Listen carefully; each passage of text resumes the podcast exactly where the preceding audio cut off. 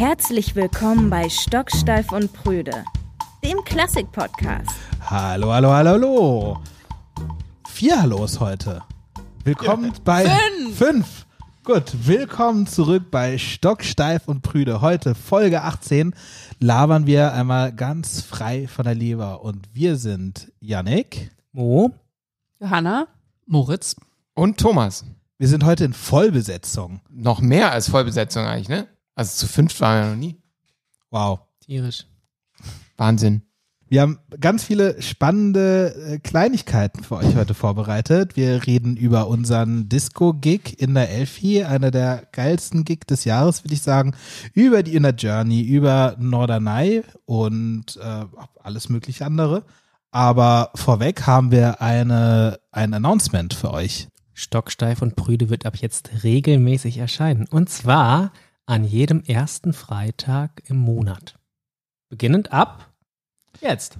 Wir haben ein paar sehr, sehr schöne Folgen für euch vorbereitet. Wir werden den Podcast ein bisschen öffnen, auch fürs Orchester. Ihr werdet ein paar Trittmaus-Orchester-Mitglieder auch mal an diesem Mikrofon hören, die über ganz andere Sachen sprechen, die ihr sonst von uns nicht hört. Wir haben ein paar andere Gäste aus der Klassikszene oder aus der Musikszene und ein paar ganz viele andere schöne Themen. Also bleibt dabei, abonniert den Kanal und äh, erstmal reden wir über das, was wir so in letzter Zeit erlebt haben, oder? Und was war das alles? Ist ja schon wieder sehr lange her, dass wir den letzten äh, Podcast rausgebracht haben. Deswegen ist super viel passiert natürlich. Irgendwie so der ganze Frühsommer. Und ja, ich, ich würde sagen, es, es gab echt richtig viele Highlights, aber ähm, Disco in der Elfi gehört auf jeden Fall dazu. Und ähm, das ist vor allem deswegen so witzig, weil ähm, wir da ja zwei Konzerte an einem Tag gespielt haben, die beide für sich gesehen schon echt richtige Highlights waren. Vielleicht erklärst du noch mal ganz kurz, was Disco überhaupt ist, was das für ein Format ist von uns. Wir haben vor ein paar Jahren gedacht, ey, es wäre doch mal ähm, cool zu überlegen, ob man nicht auch heutzutage noch ähm, mit Mitteln der Klassik noch Leute zum Tanzen bringen kann. Und ähm, da sind ja mittlerweile ganz, ganz viele Kompositionen entstanden, ähm, die wir schon sehr, sehr oft gespielt haben. Es kommen auch ständig neue dazu.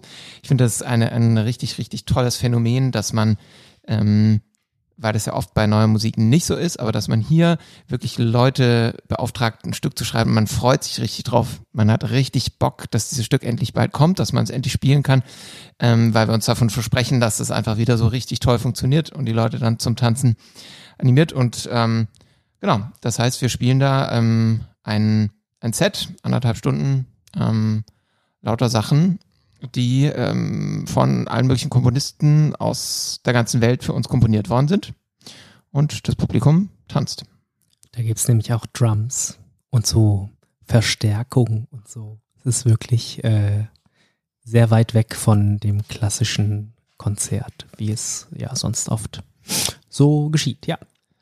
Ja, und es ist aber trotzdem irgendwie, glaube ich, auch ziemlich cool zu sehen, dass das alles ohne Elektronik ähm, funktionieren kann ähm, diese ganzen Sounds, die man sonst von woanders kennt, von der Bühne zu sehen, die von einer Tuba oder einer Bassklarinette kreiert werden. Okay, und wir waren ja mit dem Format schon bei allen möglichen Festivals, haben bei so, ich sag mal, bei so richtigen Musikfestivals, wo irgendwie ein junges Publikum kommt und tanzt und sowas gespielt, aber auch bei etablierten Klassikfestivals. Ähm, ganz unterschiedlich. Wie kann man sich das in der Elfi vorstellen? Ich war ja selber, selber leider nicht mitgespielt, aber äh, hier Moritz, Mo und Thomas waren ja am Start. Wie ist das in der Elfi sowas? Also wir haben, wie gesagt, zwei Konzerte gespielt und das erste war ein Schülerinnen- und Schülerkonzert. Ähm, und das war natürlich für uns total spannend, was äh, passiert bei, bei dem Format, wenn da so ganz viele junge Leute sind, ähm, die ja vielleicht, so weiß nicht, ab der achten Klasse oder so aufwärts ähm, und natürlich fragt man sich, trauen die sich jetzt überhaupt, äh, sich zu erheben, richtig zu, zu tanzen? Weil in dem Alter kann ich von mir selber sagen, ähm, ja, also das war vielleicht noch nicht das Alter, wo ich sofort total mich getraut hätte, in so einem Saal, gerade wie in der Elfi, ähm, mich zu bewegen. Und ja, das war total schön zu sehen, dass das total gefruchtet ähm, hat und die Leute, also die Kids, äh, das tatsächlich gemacht haben. Die Form, in der sie es gemacht haben, war für uns total ungewöhnlich, weil sie ähm, eine Polonaise mehr oder weniger durch den ganzen Saal gemacht haben. Die ich glaube, das hat die also Elfi. getraut. Die haben sich auf jeden Fall getraut. Ähm, vielleicht sogar fast ein bisschen zu viel. Alle da von der Elfi, die das ähm, so organisatorisch betreut haben, haben sich, glaube ich, ein bisschen Sorgen gemacht wegen allen möglichen Brandschutz, äh, Sicherheitswegen und was auch immer. Ähm, ich glaube, da wurde auf jeden Fall wurden ein paar Grenzgänge äh, haben wir da haben die Kids gewagt.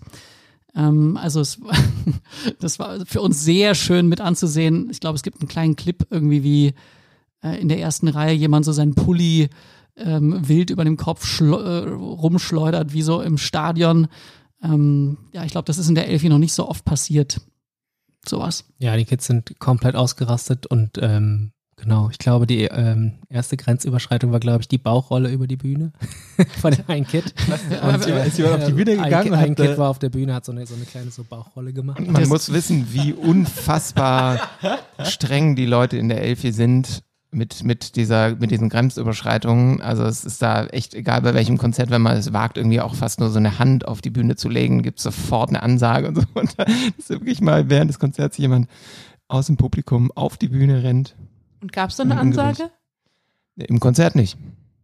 Es war auch einfach so laut, diese Kids, 2000 Kids. Es ist so laut, wir haben, also wir spielen mit in ihr Monitoring, also wir haben Kopfhörer auf, aber man hat eigentlich fast, obwohl man nur äh, sozusagen alles eng mikrofoniert direkt auf die Ohren bekommt, fast nur Geschrei und Geklatsche und Gejohle gehört. Es war wirklich so fast vom Aus, also beim Auseinanderfallen komplett gebebt, das, äh, dieses ganze Elfi hier. Und der, der sich getraut hat, da so nach vorne zu springen, der saß irgendwie eine Stunde lang da und hat sich das so ein bisschen angeguckt und dann vor seinen Homies hat er dann so gedacht, okay, jetzt mache ich mal den einen Move und ist tatsächlich hinter Thomas auf die Bühne geschwommen.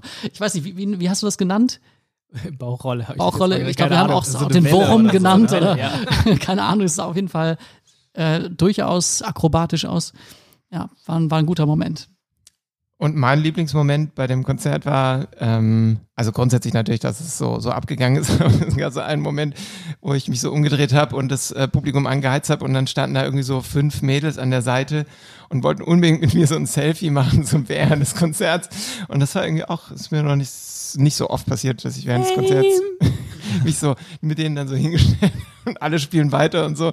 Ähm, aber es ist gut, geht bei, bei Disco geht das. Super seriös bei uns alles. Das zweite Konzert schon. war dann auf jeden Fall äh, ganz, ganz äh, standesgemäß. Ne? Also da sind die Leute halt äh, im, im Rahmen ihrer Möglichkeiten abgegangen. Und ähm, es war eine coole Aktion. Wir hatten eine kleine Community-Aktion und äh, hatten zwei Busse aus Hannover äh, organisiert mit äh, jeweils Fans, die Lust hatten, mit zu Elfi zu fahren und so und hatten da unseren eigenen Fanclubs. Von daher war die Sache sowieso irgendwie eine sichere Nummer. Ja, sehr viel Spaß gemacht. Und trotzdem hatten wir uns ähm, im Vorfeld ja schon durchaus Sorgen gemacht, ähm, wie das funktioniert in der Elfi mit Tanzen. Ich meine, da sind ja überall diese äh, fest installierten Stühle und so. Ähm, aber es war dann echt trotzdem so, ich meine, es war zweimal ausverkauft, waren insgesamt irgendwie so 4000 Leute da. Und ähm, erstaunlicherweise ist dadurch, dass es ja so Klappstühle sind, da gar nicht so wenig Platz. Und es ist ja eine lustige äh, Situation, die es sonst bei so Festivals und in Clubs halt eigentlich nicht gibt, dass man halt alle die ganze Zeit beim Tanzen sieht. Und auf der anderen Seite sieht man die ganzen Leute tanzen und oben sieht man die Leute tanzen und irgendwie ist das so eine, so eine, echt schon eine echt richtig geile Atmosphäre gewesen. Also Elfi und Tanzen geht doch. Passiert das da öfter? Sonst wahrscheinlich nie, oder? Ich glaube nicht. Ja, vor allem diese Polonaise. Das ist, also ich glaube, das können, das wird in der Geschichte der Elbphilharmonie, glaube ich, so schnell nicht nochmal passieren. Und ich glaube, dafür werden die auch sorgen in Zukunft, gerade bei so Schülerinnen und Schülern Veranstaltungen, dass, dass das eigentlich nicht möglich sein soll. Neben diesem Gig in der Elfi haben wir ja gerade mal wieder seit äh, längerer Zeit haben wir keine CD released und jetzt war es mal wieder soweit und wir haben unsere Inner Journey, ein wie ich finde super super schönes Format, dem wir gleich mehr sagen können, auf CD aufgenommen und die CD ist gerade erst erschienen. Was ist denn eine Inner Journey? Ja, was ist denn eigentlich eine Inner Journey? Es gibt ähm, sowas im Schamanismus. Ähm, ich habe sowas in Hamburg mal gemacht, das war irgendwie so ganz lustig. Auch eigentlich nie, wirklich nicht gut. ich glaube, das kann man auch äh, sehr gut erleben. Ich bin mir allerdings nicht sicher, ob dafür es relativ wichtig ist, dass man auch irgendwelche ähm, äh, Substanzen zu sich nimmt, die einen dann irgendwie im Schamanismus, im Schamanismus dann irgendwie noch auf eine andere Intensität in, im Erleben bringen. Aber ähm, an, an sich ist es ja nichts Ungewöhnliches, es ist einfach quasi einfach nur eine Gedankenreise, eine geführte Gedankenreise. Jemand erzählt, ähm, was passiert und man erlebt quasi selber, wie man in diese Situation kommt, die ein, die Erzählerin oder der Erzähler bringt.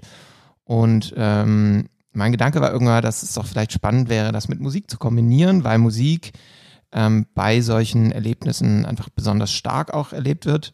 Und ähm, das, wie das jetzt funktioniert, ist tatsächlich so, dass du die ganze Zeit auf der Reise irgendwo hin bist und das, was du erreichst oder was du dann an Ort ähm, erreichst, das wird durch die Musik dargestellt.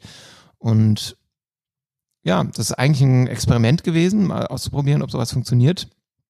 Und wir haben Musik zusammengestellt, beziehungsweise Janik, das, die Musik kommt eigentlich mehr oder weniger von dir, ne? Das waren so deine. Und von Orchestermitgliedern. Stimmt, das, ja. Äh, das hat ja eine ganz lange Genese gehabt. Ja, genau. Das sollte mal was Sehr verwickelt. werden, ja. genau. Und dann habe ich äh, darum quasi diese Story mir ausgedacht und ähm, ich glaube, wenn man da im Konzert sitzt und vielleicht die Augen zumacht und das ähm, irgendwie so eine Stunde 15 oder so, wie lange das geht, so mit durchlebt, da hat man eine ganz gute Reise durchgemacht und bei den Konzerten ist es schon echt toll zu beobachten, ähm, wie intensiv das für ganz viele ist und dass sie dann auch tatsächlich nach dem letzten Stück, also so lange habe ich das glaube ich noch nie erlebt, irgendwie zum Teil fast eine Minute lang oder so, dass sich niemand bewegt, ähm, weil alle glaube ich sehr, sehr weit auch in so einer Entspannung gelandet sind und in so einer Ruhe. Das ist mein Lieblingsmoment bei, bei Konzerten von der Inner Journey. Wir haben es ja schon ein paar Mal gespielt, jetzt uns jedes Mal so, dass, ich glaube, vielleicht haben wir auch schon mal drüber gesprochen im Podcast, bin ich sicher, aber das ist einfach jedes Mal nach dem letzten Stück gibt es zwei Minuten Ruhe, drei Minuten, in denen halt wirklich keiner klatscht, keiner sich bewegt und es könnte total awkward sein, was es aber nicht ist, sondern es ist irgendwie so eine ganz ja, wahnsinnige Ruhe, die da äh, und Entspannung, die in diesem Raum nur noch ist. Und dann, dann wird auch geklatscht irgendwann mal. Aber das äh, ganze Ding ist schon auch eigentlich, also zwischendurch schon ziemlich trippy. Also äh, ich muss dazu sagen, ich habe selber nicht mitgespielt. Deswegen, ähm, ich habe es auch noch nie live gehört, deswegen habe sozusagen das, was ich kenne, die Aufnahme und vielleicht ähm, schlechtes Match, aber ich habe es auf der Rückreise von der Hochzeit nach Hause gehört. Also bin ich so um halb zwölf noch abends abgehauen, von Kassel nach Hannover gefahren auf der Autobahn und wenn du da so düst mit 150 auf der Autobahn, so im Schwarzen und dann so diese schamanische Trommel so die ganze Zeit dein, dein Trommelfell äh, bearbeitet, das ist schon auch ganz schön, ganz schön trippy zwischendrin. Da haben wir ja. lang dran gearbeitet, dass wir genau diesen Effekt herstellen. ja, es ist auf jeden Fall. Ist gefährlich, das auf der Autobahn zu machen. Ich habe irgendwann auch umgestellt. sagt sie, irgendwann sagt sie ja so auch, und du fliegst. Ja, ja, ja, du fliegst, du bist schwerelos. Ja, ja. ja. Genau. Ja, ich, also ich finde es auch ähm, wirklich weiterhin irgendwie auch noch ein Experiment. Äh, da kann man ja auch noch ganz viel dran rumprobieren. Ähm, es ist auch relativ kitschig, finde ich. Ich weiß nicht, da gibt es unterschiedliche Meinungen, aber ich finde es relativ kitschig. Das ist mein eigener Text, ich darf das sagen. Ähm, weil ich aber auch das Gefühl hatte, das muss irgendwie so sein. Das, das ist dieses Format. Das äh, verlangt es auch, dass man da wirklich ähm, nicht das zu abstrakt macht, sondern dass es sehr, sehr konkret wird ähm, dass man das eigentlich spüren kann und, und riechen kann, was da passiert. Und deswegen habe ich gedacht, das kann man da mal zulassen. So ist vielleicht gar nicht schlimm. Es gibt einen ganz tollen ähm, Panther, der beschrieben wird. Da ähm, kann ich mich erinnern, dass wir uns alle tief in die Augen geguckt haben, während wir das gespielt haben und aufgenommen haben. Also ich habe da auch meine Assoziationen gehabt, auf jeden Fall. Wollt ihr mal in den Panther reinhören? Also wir können ja auch, wir können auch ein bisschen was vom Text äh, mal, mal anteasern. Ist der Panther gut oder der Anfang besser? Probier doch mal den Panther. Also ich finde ja, dass sowieso, das kann man ja nicht so richtig gut steuern, aber dass es eigentlich total wichtig ist, dass man diese Inner Journey komplett hört. Ähm, die kann man ja jetzt bei Spotify einfach so sich zwei, drei Tracks anhören, aber das bringt halt gar nichts oder man hört in der Hälfte auf und dann hat man diese, diese Geschichte halt nicht erlebt und auch das Ende ist einfach total wichtig, weil das Ganze so abschließt. Insofern, ich bin äh, Fan davon, das im Gesamten zu hören, aber wenn wir jetzt mal so einen kleinen Ausschnitt nehmen, ähm, warum nicht den Panther?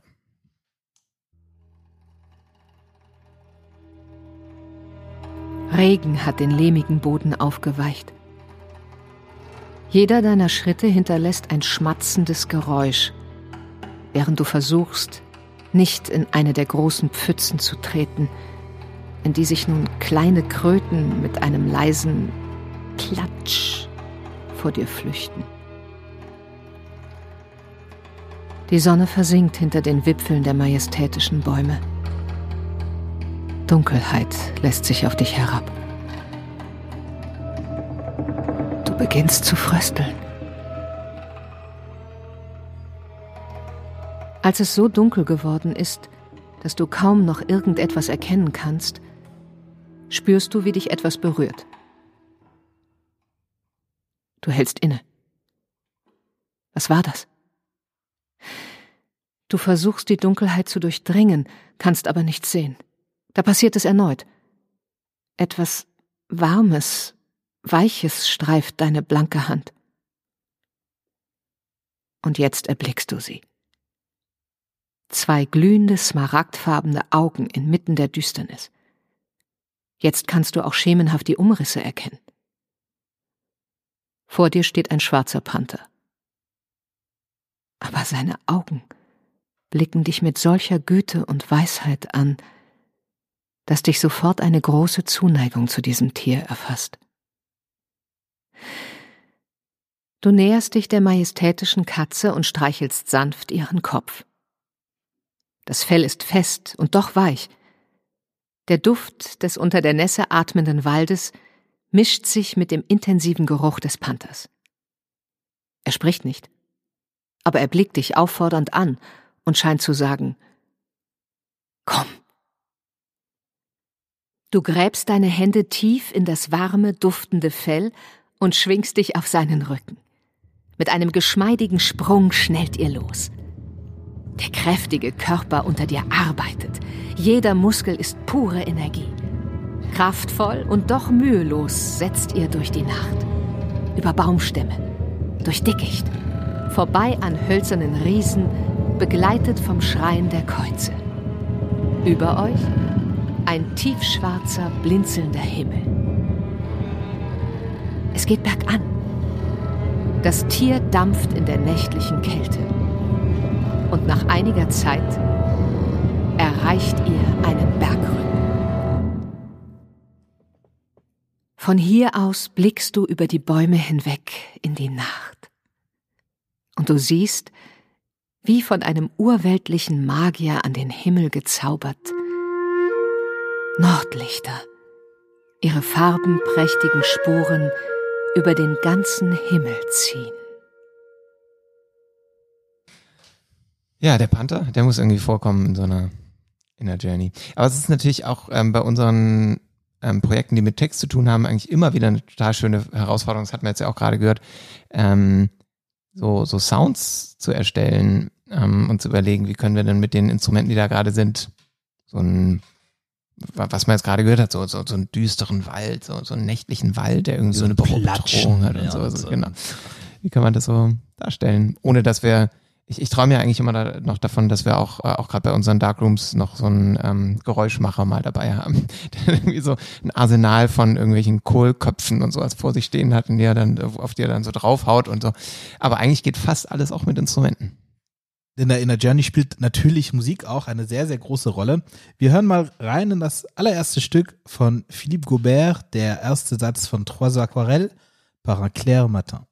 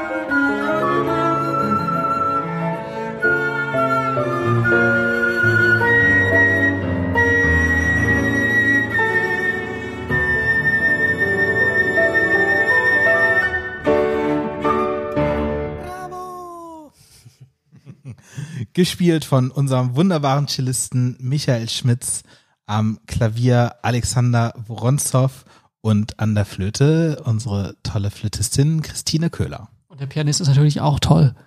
Der ist der tollste. Der ist der tollste. Alle sind gleich toll.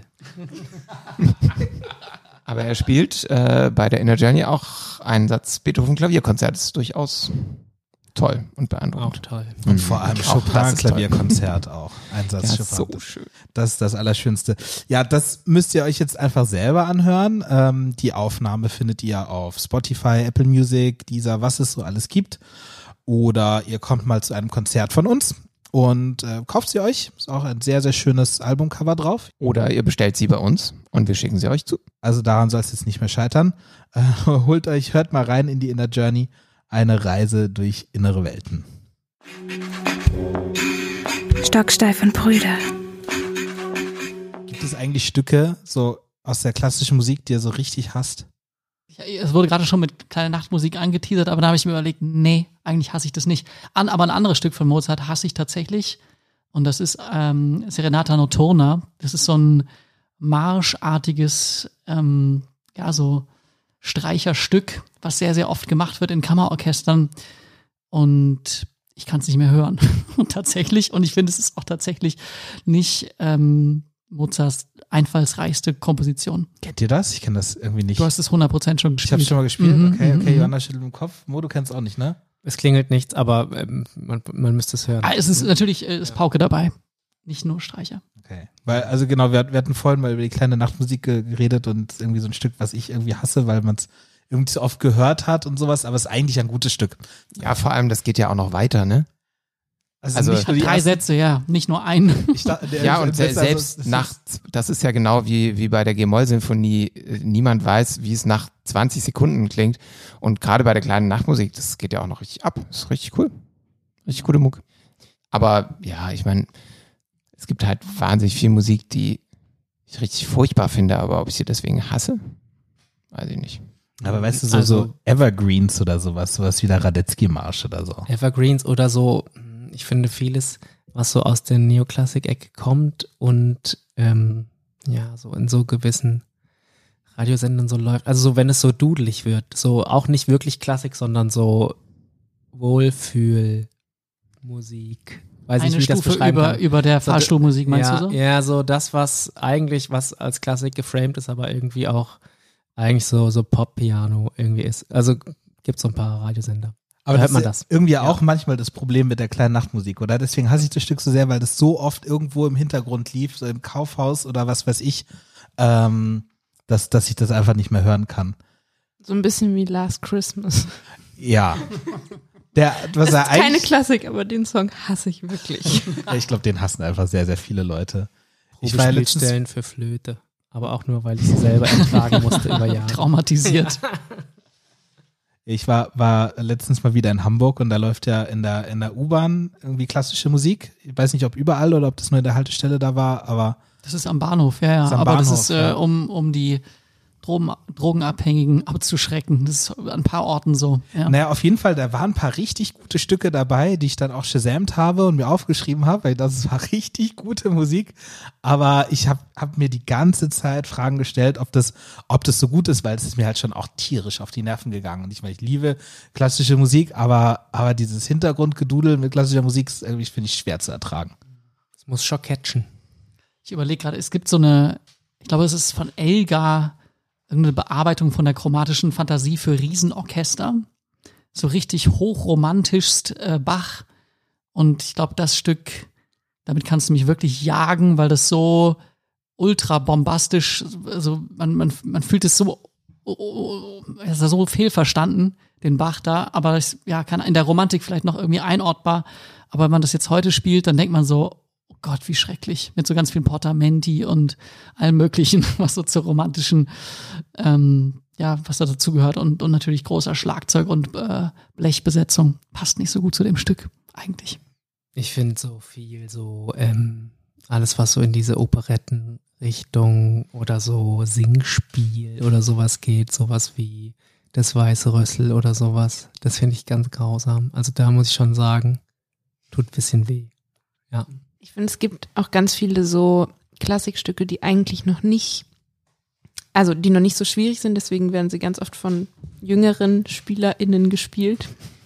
Und dann hat man die so schrecklich im Ohr und dann wird das ganze Stück irgendwie dadurch so ein bisschen zerstört. Und da habe ich einige so im Ohr, die so gesägt irgendwie drin sind, so Vivaldi-Konzerte für Geige oder ja, keine Ahnung. Stimmt, da hast du gerade wirklich auch bei mir sehr schlimme Erinnerungen wachgerufen. Ähm, weil ich meine gesamte Schulzeit bei meinem damaligen Musiklehrer in seiner Kirche, der war auch noch Kantor an seiner Kirche, immer irgendwelche Mozart-Messen mitgemuckt habe, mit dieser Kantorei, die natürlich äh, wirklich sehr schlecht war. Und ich, ähm, ich habe wirklich ein richtiges äh, Mozart-Messentrauma. Also ich will in meinem Leben nie wieder irgendeine Mozart-Messe hören, außer vielleicht der C-Moll-Messe ähm, oder dem Requiem, aber das äh, nehme ich da mal raus. Aber alles andere, also wenn da irgendjemand so ein Kyrie anfängt, dann renne ich schreiend aus dem Raum raus. Das, wirklich, das war so schlimm und auch irgendwie alles so, so schlecht gemacht, aber also das sind ja bestimmt gute Stücke, aber ich will damit nichts mehr zu tun haben. Das ist für immer versaut. Wir mögen auch Leute, die keine Instrumente studiert haben, aber ja, ich weiß, was du meinst. Ne? Man kann, also es ist auch cool, ein Instrument nur als Hobby zu spielen. Wir haben ja alle auch so gespielt. Also es ist ja nicht so, man, man hat das nur irgendwie noch so richtig eingebrannt im Ohr. Ja.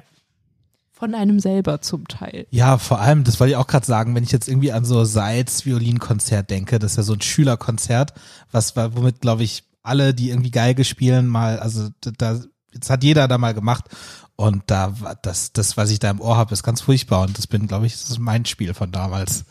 Was ich ganz, ganz schrecklich finde, sind so Bach-Cello-Geschichten oder äh, so Paganini, ähm, Kapricen, vielleicht. Kapricen und zwar so auf Xylophon gespielt, aber also also das ist einfach also Gut, dass das noch das weiterging. Genau, das ging noch weiter.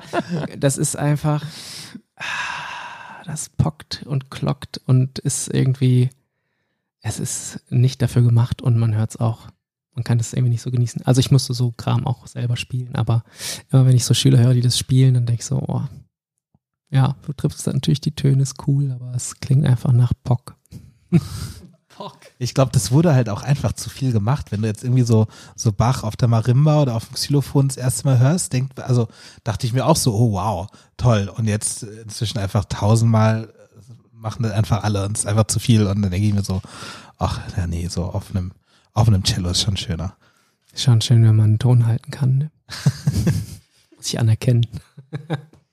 Ich muss noch offenbaren, ich bin ähm, Hector Berlioz. Ähm, also ich will nicht sagen, dass ich ihn hasse, aber das ist für mich einer der most overrated Composer, ähm, die sozusagen ein bisschen zu Unrecht so, ein, so, ein, so eine große Rolle eigentlich in der Musikgeschichte einnehmen. Ich meine, klar, Symphonie Fantastique ist irgendwie ein tolles Werk, aber ich finde Harold in Italien.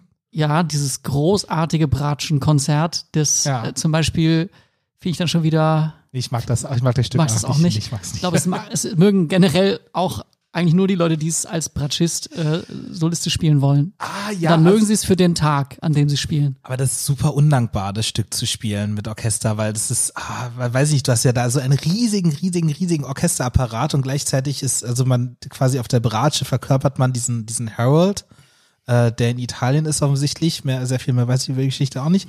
ähm, auf jeden Fall verkörpert man diesen Harold und der, der, äh, das ist irgendwie, also kein richtiger Held. Also ist ja klar, ist auch, ist ja auch ein Bratscher, der das dann spielt. Und irgendwie hat man dann immer, man ist immer am struggeln, übers, übers Orchester drüber zu kommen, was natürlich viel zu fett ist. Dann ist alles in so Mittellagen. Äh, und vor allem das Allerschlimmste, diese Symphonie geht, äh, also eigentlich eine Symphonie, kein Bratschenkonzert, die geht relativ lange und man spielt fast nichts als als als Solist. Also man man sitzt dann halt zehn Minuten rum und dann muss man halt irgendwas spielen, was dann teilweise irgendwie auch schwer und undankbar ist und dann sitzt man wieder zehn Minuten. Frechheit. Ja, ja. Frechheit. Aber als Bratscher und Bratscherin nimmt man halt, was man kriegen kann, ne?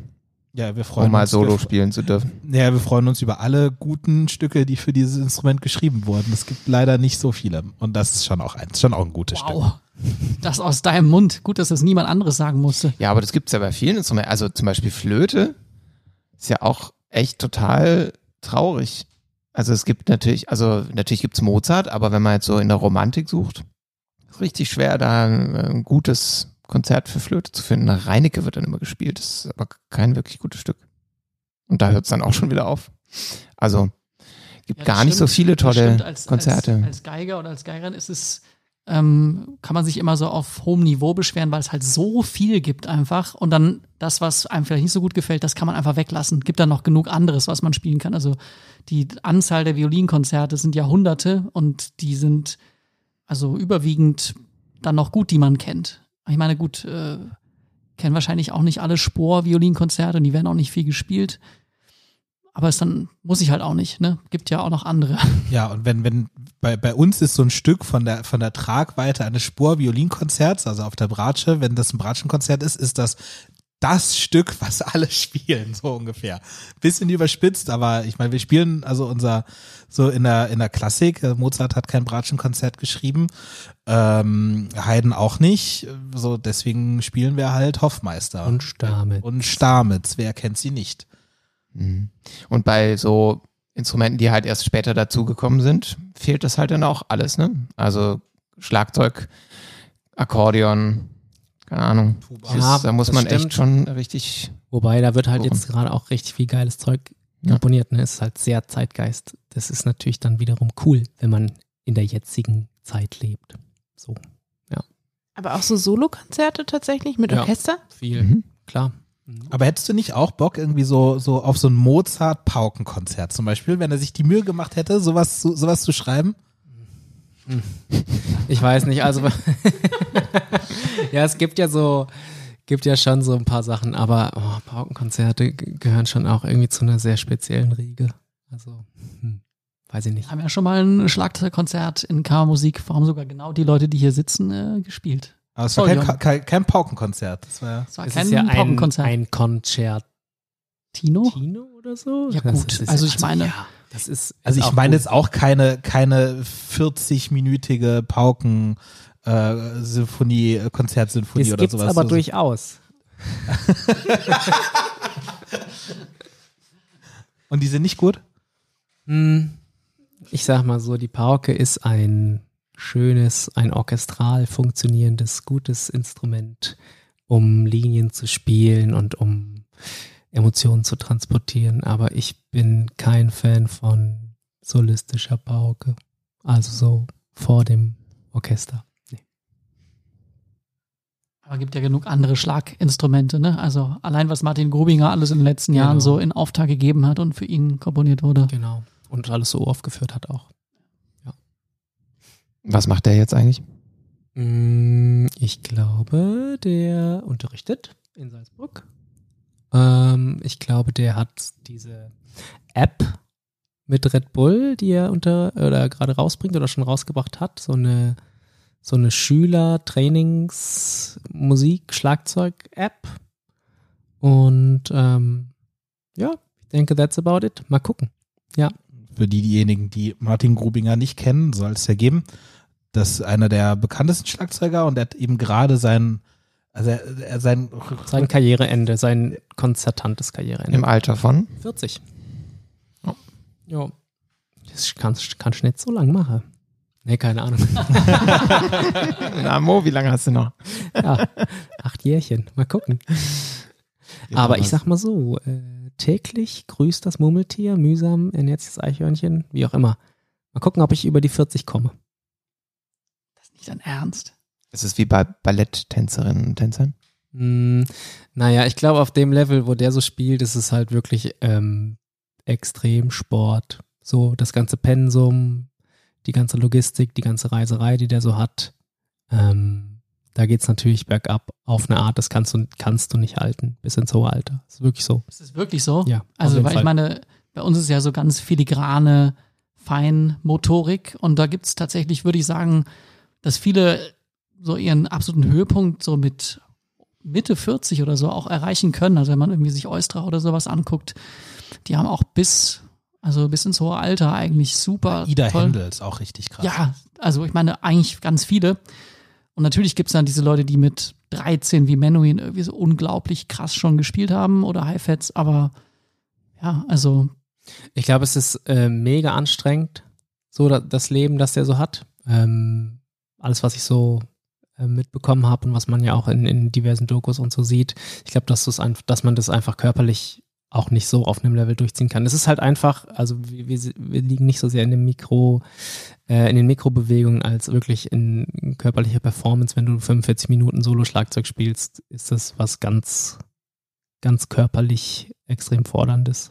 Also der Schlagzeuger von Metallica hat mal gesagt, dass er nach einem Konzert zwei Kilo weniger wiegt als vorher. Ja, genau. Aber der macht es auch schon mit über 60, glaube ich, jetzt inzwischen immer noch. Ja, ich weiß nicht, es ist natürlich auch immer der eigene Anspruch, der da irgendwo steht und vielleicht auch andere Faktoren, die da vielleicht irgendwie auch noch ein bisschen mit reinmischen. Zum Beispiel kann ich mir vorstellen, dass wenn man alles erreicht hat, man irgendwann vielleicht auch sagt, hey, ich unterrichte jetzt und mache mir vielleicht noch ein nettes Leben. Das ist interessant, weil das ja die meisten einfach nicht machen.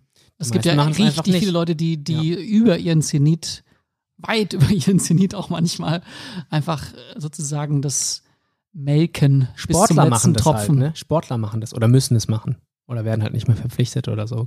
Aber ja. Was für eine gute Überleitung zum Ende dieser Folge.